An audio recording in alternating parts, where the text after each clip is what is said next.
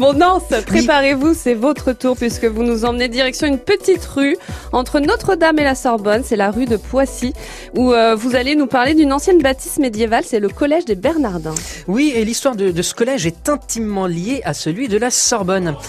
Alors, au XIIIe siècle, l'Europe connaît une véritable petite euh, révolution intellectuelle. Les monastères qui assuraient jusque-là l'éducation des moines sont remplacés peu à peu par les universités. Paris, seule capitale européenne à avoir une université, la Sorbonne, connaît alors un rayonnement sur tout le continent. Tous les moines sont encouragés à y faire leurs études.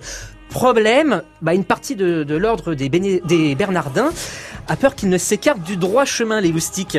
Qu'à cela ne tienne, on fait construire à côté de la Sorbonne un collège qui leur est spécialement dédié, sur le modèle d'une abbaye. Alors c'est vrai qu'on passe souvent devant, mais ça ressemble à quoi à l'intérieur? À une abbaye classique, avec une grande salle voûtée, très sobre, pour ne pas déconcentrer nos petits moines.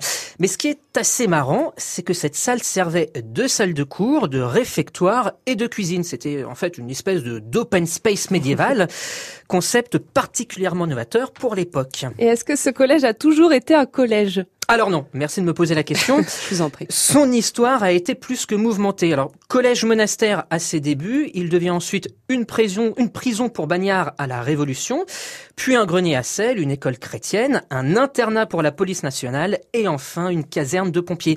Ce n'est qu'en 2001 que le collège des Bernardins euh, re- euh, redevient, euh, revient pardon, dans le giron du diocèse de Paris. Et vous nous en parlez, Nance, aujourd'hui, pourquoi?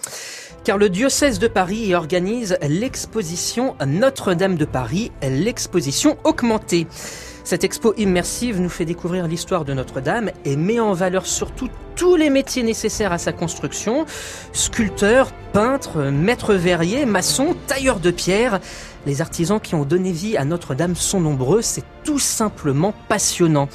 L'exposition a commencé hier, elle continue jusqu'au 17 juillet et c'est donc au collège des Bernardins.